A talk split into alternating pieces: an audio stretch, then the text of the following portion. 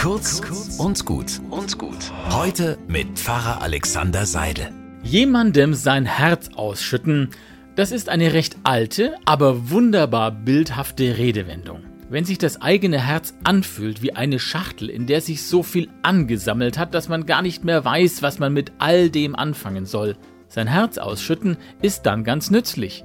Dann kann man aufatmen und langsam das alles sortieren, was einen belastet oder auch beglückt. Mir tut es manchmal gut, vor Gott mein Herz auszuschütten, gerade dann, wenn mir alles zu viel wird. Mit Gott reden, was mir im Kopf rumgeht, ihm zu klagen, wo ich nicht mehr weiter weiß. Mein Herz auszuschütten, das ist noch keine Lösung aller meiner Probleme, aber zumindest ein Anfang, weil nach dem Ausschütten in meinem Herzen wieder Platz ist. Für einen neuen Anlauf, für eine neue Idee, Platz für eine neue Hoffnung.